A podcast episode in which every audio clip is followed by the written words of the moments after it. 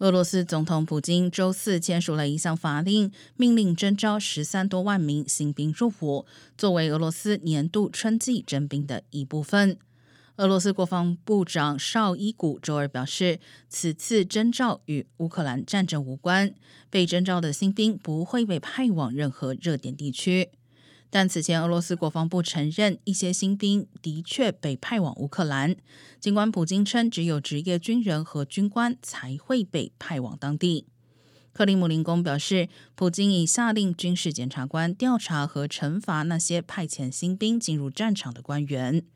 最近几天，俄罗斯重新制定了乌克兰战场的目标，称其从未打算占领乌克兰首都基辅和其他主要城市，而是专注于俄罗斯支持的分离主义分子控制的乌克兰东部地区。